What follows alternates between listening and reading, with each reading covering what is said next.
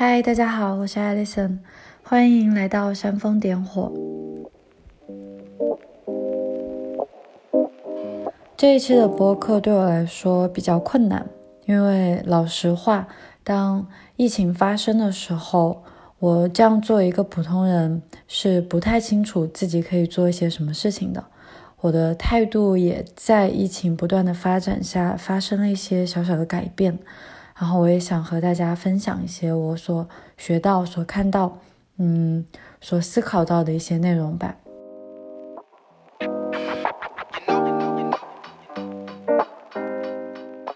二零二零年庚子鼠年的这个春节过得不算容易，新型冠状病毒打破了往日的热闹与平常。武汉现在封了城，病毒感染人数也不断上升。现在在听这个播客的你们，希望可以祝大家新年好。当然，也希望所有人都平平安安。当然，还有一些人在失去，还有人在恐惧，也有人助人为乐，还有人图谋不轨。我们都在各自的身份与认知上做着一些，或者不做一些事情。哪怕是在家里的隔离，你也不是一个人。我们都在努力。当然，我在文章里面也开玩笑了，就是 这一次突发情况，终于让我们认定了周旋于七大姑八大姨各路亲戚的拜年和聚会，终于是被公认的找死行为了。当然是开个玩笑，与亲人朋友在一起，尤其在这样的时光，才是非常可贵的呢。那么起初我的第一反应是，嗯，我要冷静。这种时候一定谣言四起，千万不要去添乱。再加上之前也跟大家分享过，我不关注新闻，所以可能有意无意的也避免了很多跟新闻的接触。嗯，比起看即时的新闻，我更喜欢看可能过个一周或者甚至一个月，但现在还没有等到一个月，去看一些总结有所沉淀的内容，这样子可能可以从一个更客观的角度。去观看究竟发生一些什么事情，但问题是后来我发现啊，在事态的正中央，也就是现在这样的时机下，我们如何去分辨与界定谣言呢？这个是非常困难的，尤其是在我们国内这种最需要民企自助的一种环境里，大家都知道，起初的辟谣行为恐怕最后恰好酿成了一些不必要的后果，像这这一次的。冠状病毒这一次新型冠状病毒，它可能并不应该像现在这样如此大规模的散发。但无论如何，我们现在已经走到这一步了，所以我还是觉得准备做点什么吧，哪怕只是分享一些最近全然因为好奇而搜集到的资料，和大家一起梳理一下我所学到的人类与病毒的关系，还有一些基础的防护守则。那正如加缪，我们最近也组织了一个读书会，是一个快闪的读书会。因为在这样的情形下，我觉得正好可以大家在家里面要天天去追新闻之外，其实还有很多很多事情可以做。我们可以做瑜伽，可以冥想，可以听播客，可以看书，可以看剧。当然了，那我就组织了一群人，大家一起来读一本书，是加缪的《鼠疫》。这本书写于一九四七年，是吧？一九四七年，而加缪他也是法国非常著名的一位存在主义的先锋人物，是一个男神级别的哲学家。我一直对存在主义都有非常浓厚的兴趣。那这一次，嗯，我觉得通过阅读《鼠疫》。因为它整个就是在描述一座城市被封城以后，然后又有瘟疫这样的情况发生的时候，各种人面对这样情况的一些态度。他可能也通过这样的一个故事表达了自己的态度。那我是希望可能可以找到一些，至少对我来说是非常大的启发。例如，他就借主角医生李鄂之口说：“他说，鼠疫就传染病。”可以使某些人提高威望，但只要看到鼠疫给人们带来的不幸和痛苦，只有疯子、瞎子或懦夫才会放弃斗争。那我们都可以在各自的职位上一起斗争，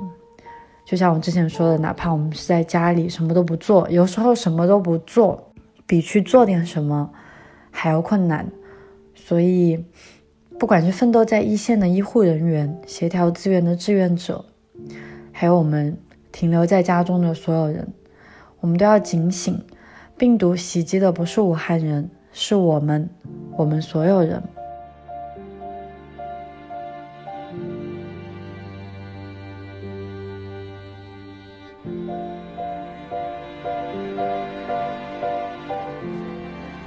那 Netflix 刚巧在一月二十几号的时候推出了一部新的纪录片，叫《Pandemic》，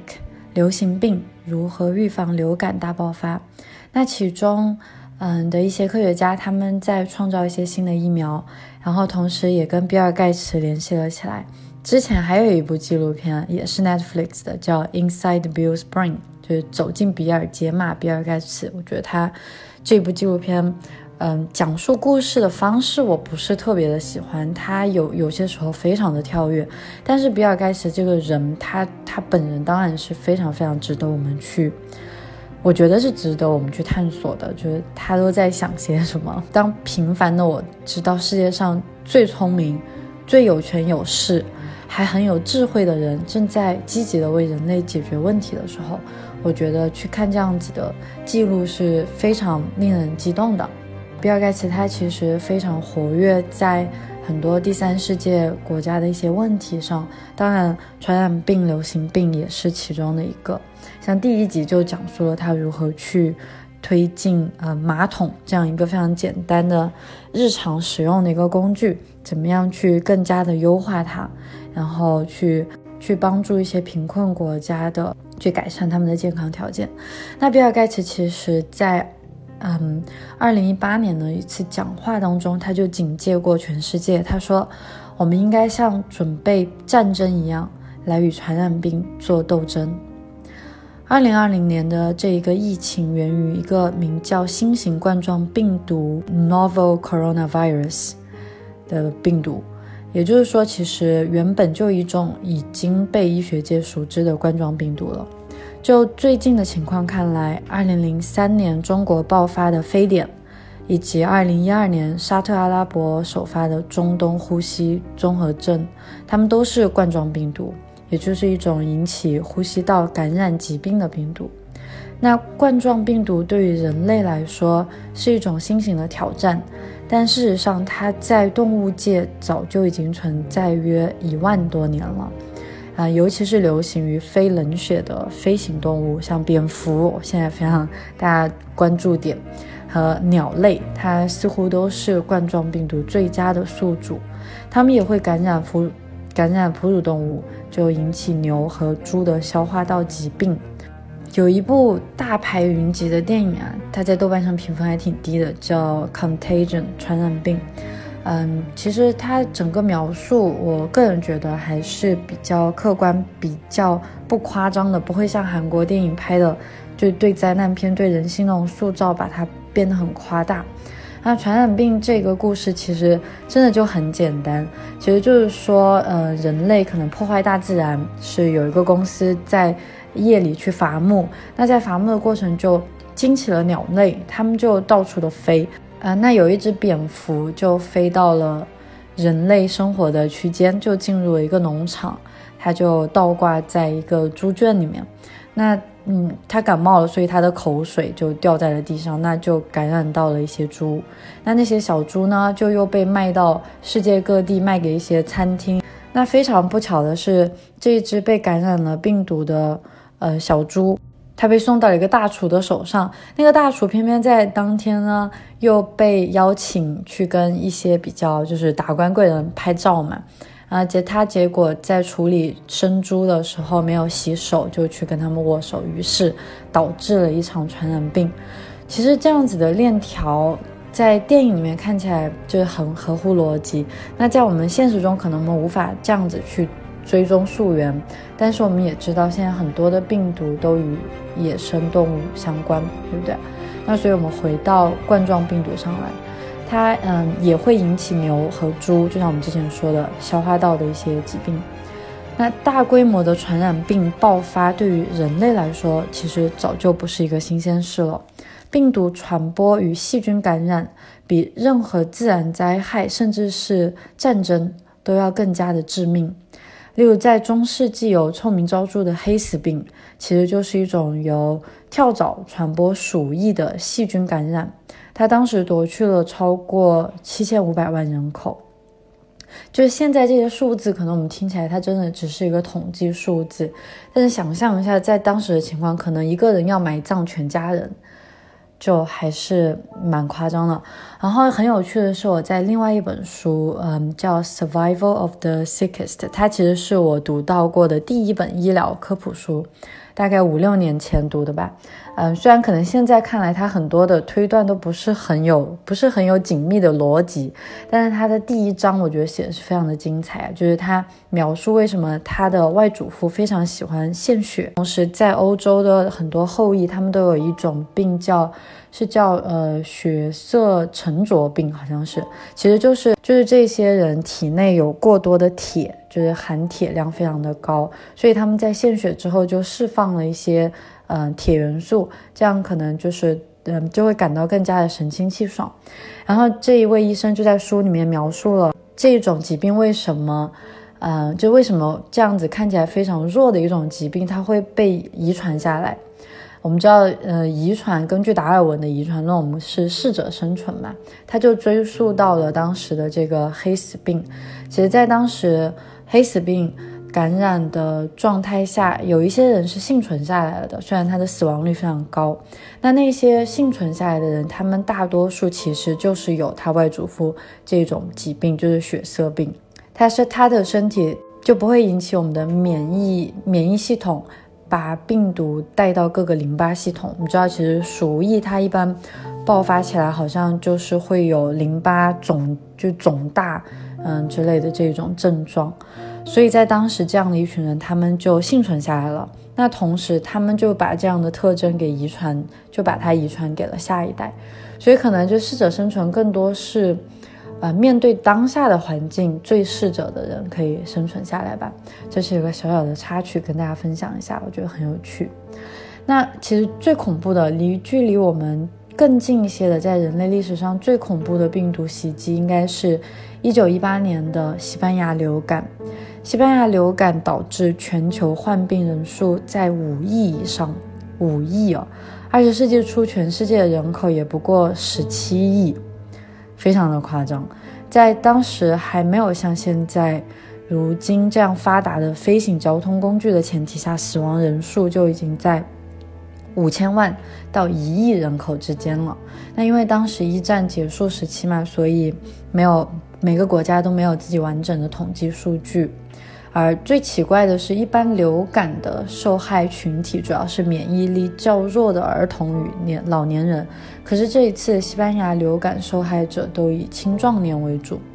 那西班牙的流感，西班牙流感并不源于西班牙。事实上，嗯，它正是。因为当时战争环境下，作为中立国的西班牙，他对传染病这一次的传染病进行了最为广广泛的报报道，所以大家好像都觉得这个病情都发生在西班牙。那其实中国也受到了很大的影响，从广州到东北、上海到四川，就到处都是被感染的人。光是哈尔滨就有百分之四十的人口被感染，还是挺恐怖的。那就连我们现代医疗条件下的今天，世卫组织也报道说，每全球每年就有六十五万人死于季节性流感，在中国也有八点八万。就 Netflix 的那一部，呃，其实主要就是讲我们应该怎么样去跟流感，嗯，来做斗争，来抗争。我们回到这里，大多数的病变，大多数的病毒变异来自动物。即使科学家不能有百分百的信心说明这一次的新型冠状病毒就一定来源于野生动物，但也可以肯定的是，病毒和我们都在不断的寻进化，而且寻找存在的方式。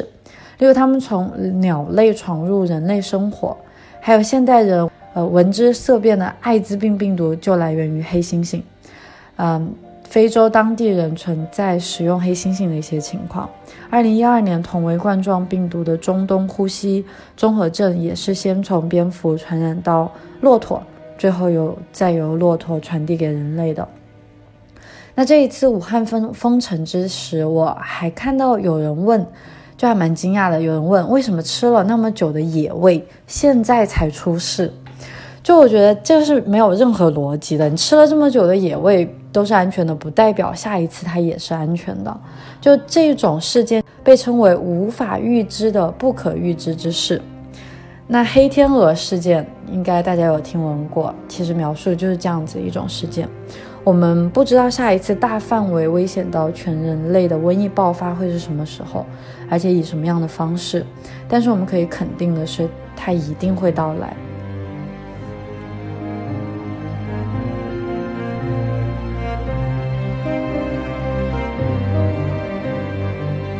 有一个发行了八年的特别反人类的一个游戏啊，叫《瘟疫公司》。它近日登上了苹果付费榜的首位，就游戏单机游戏。这个单机游戏的唯一目的就是散播瘟疫，灭绝人类，非常的可怕。你可以选择不同的传染源，就是你可以用细菌、用病毒、真菌、寄生虫，或是生化武器。事实上啊，就是在这个游戏里面要传染全世界，就是让人类彻底灭绝。呃，最适合的起点也是中国。就还蛮恐怖的，就丰富的气候特质，还有众多的码头，以及现在想象一下非常高效的公共交通啊，嗯，都把它做一个非常合适的起点。那这游戏当然很恐怖，我们也知道病毒、细菌，它们听上去都是很可怕的东西，但是就好像世间所有的事情一样，没有绝对的黑与白、好与坏。呃，也正是因为病毒的存在，才有人类存在的可能性。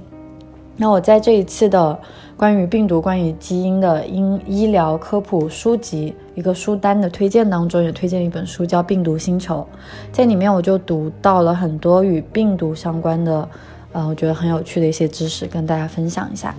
嗯，像病毒这个单词 virus，它就源于古罗马，它起初有两层含义，第一是蛇的毒液，就蛇吞出喷出的毒液。第二层意思是指男性的精液，就很有趣啊！就它一方面是毁灭，另一方面是创造，而科学也一次又一次的证明了病毒和细菌当然都与我们有同在的关键意义。那病毒它非常的小，根据科学家的计算，每升每一升的海水就含有一千亿个病毒颗粒，这大概也是海水不能喝的另一个关键原因吧，除了它含盐量太高。但有趣的是，海水当中还有一种叫噬菌体的病毒，它在一秒内就能对海洋中细菌之类的微生物发起十万次进攻，所以它会让海洋变得，就是不至于让我们每一次下去游一次泳就会感染很多病毒，所以它让海洋还是更加倾向于是一种干净的状态。这很有趣啊，就是病毒它也会去攻击细菌，然后也会另一种另一层方面上也保护到了人类。那病毒当然不止不仅止步于海洋了，科学家还发现一种被称为内源性逆转录的病毒，它的作用类似于基因的快递员。我们每个人的基因组中都携带近十万个这种病毒的 DNA 片段，它占人类 DNA 总量的百分之八，而负责蛋白质编码的基因不过占比百分之一点二。可见，我们其实每个人都携带病毒，对不对？而且它也对我们的 DNA 编码有非常重要的存在意义。那《病毒星球》的作者啊，他最后就是这样总结的：他说，在演化史上最近的瞬间，人类脱颖而出了。病毒对我们的生存功不可没，原本就没有什么他们和我们之分。生物在本质上只是一堆不断混合、不断闪转腾挪的 DNA 而已。所以，我倒是觉得，我们作为人类，也没有任何理由可以去凌驾于生命之上，别的生命之上。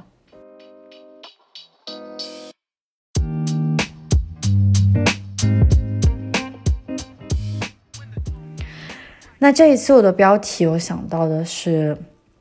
谁又不是一半明媚，一半忧伤呢？我们整个生命的过程就是这样子的。我们现在来聊一下一半忧伤。那我个人不是一个宿命论的人，尽管我非常热爱瑜伽与冥想，我也并不完全相信因果报应。其实这一期的嗯音频本来是想跟大家聊一下因果关系的，这个放在下一期好了。那我并不想断言说人类的某些恶劣行为就一定会遭到天谴，虽然很不公平，但是大自然或是上帝是不是真的在惩罚我们，我也不知道。可是，生命自它存在起就在出现、演化、灭绝，它上演过太多遍了。我们人类作为存在，也不过是一刹那的功夫，历史就一直不断的在重演。我在新东方教授英语写作课的时候，除了当时还算小众的 Elon Musk，当时在二零一二年。我还很喜欢讲述的另一个人物就没有那么光鲜亮丽了。最近的疫情让我想到了他，他就是十九世纪的奥匈帝国医生 Ignaz Semmelweis。他的名字非常的长啊，所以我用 S 医生来替代。S 医生在维也纳发现了一件蹊跷的现象，就是在医院分娩的女性死亡率比在家甚至是在大街上就医的穷人还要高出三到五倍，这是非常。荒谬的一个事件啊！那也就是说，在当时其实有钱去医院不是一个好事，因为死在医院的人比那些没有钱接接受医疗救助的人还要多。那那是一个对细菌一无所知的时代，在十九世纪初，我也在《病毒星球》一书中读到，中世纪的医生甚至建议身患感冒的病人拿老鼠擦鼻子，这真的让我当时就笑笑的不行啊！S 医生通过观察同事在一次解剖过程中割伤了手，然后他割伤了手之后呢，他的那个症状其实就和当时医院里面那些，嗯，就是通过接生然后感染了病毒，也不是感染了细菌的很多女性的症状就一样。那他的同事是个男性，他当时就觉得有点奇怪，所以就通过这一个事例，他推断出致死源可能是一些有害的微粒。当时还没有到嗯细菌的层面，那他就建议医院所有从业人员都应该在手术前洗手。这样一个被我们现在作为常识的提议啊，却遭到了医学界的强力反对。毕竟在当时，如果承认是医生将有害微粒带进产房，那么医生岂不是成了罪犯了？那 S 医生的结局很令人感到心碎。他后来陷入了抑郁，甚至还被送进了精神病院，在那里痛苦的死去，年仅四十七岁。而洗手作为产房的惯例，要在他死后二十余年才被医院接受。在十九世纪的末期，这个故事很悲伤。我觉得，你看他一个人为了挽救他人而说出来真相，但是他却遭到了惩罚、羞辱，甚至是杀害。这个可以跟成功学其实是做一个反例来对比一下的。那但是我觉得，于我们来说，幸运的是，他并没有因此而停下抗争。唉，最后呢，我记得在看蜡笔小新的时候，每次他回家都会先说“你回来了”，对不对？然后美伢他妈妈一定都会大声嘱咐，回到家要先把手洗一洗。那我小时候看蜡笔小新的时候，其实没有太注意到过这个细节。但是，就像现今电影的主角，他们上车以后第一件事情一定是系好安全带。我觉得日本动画在很早以前就在潜移默化的教导公众卫生健康常识了。也就是说，我们从任何公共场所回到家以后，都应该先洗手。那我先生他在这方面是非常注重的。就我以前经常开玩笑说他有洁癖。那他对细菌的防范就比较的慎重，像我们如果只要是从外面回来，或者是假如我们有长途的旅行，到了一个地方之后，一定是会把全身的衣物都会一定换洗，用高温洗过以后，才会在日常进行穿着。还有另外一层，就是我们会经常携带免洗的洗手液，这个非常的值得吐槽。就是这种免洗洗手液，它含有酒精。那我在国内每一次坐飞机都会被收掉，呃，因为我是携带就是 carry on，就是嗯，携带的行李没有托运。但是在欧洲，就是这边飞行都没关系，你可以随身携带。那我们作为普通人。即使无法像前线的医生、前沿的科学家那样推动卫生健康的进程，但仅仅一个简单的勤洗手与注意卫生，当然不是以抗生素杀菌为前提的这种注意卫生，我们其实便可以保护到自己，也保护家人。在疫情之下，我人身处海外，虽然说没有绝对的安全，但是每天都仍然有一种幸存者的愧疚 （survivor's guilt）。我有时恨自己为什么没有从医，这简直是天方夜谭啊！那更多时候都在思考我们可以做些什么。那正如加缪在《鼠疫》中塑造的医生李厄他所说：“他说我对英雄主义和圣人之道都没有什么兴趣，我感兴趣的是怎样做人。而面对苦难，面对瘟疫，我们应该做些什么呢？恐怕没有应该做的事情，只有……”做好我们可以做的事情，只有疯子、瞎子或懦夫才会放弃斗争。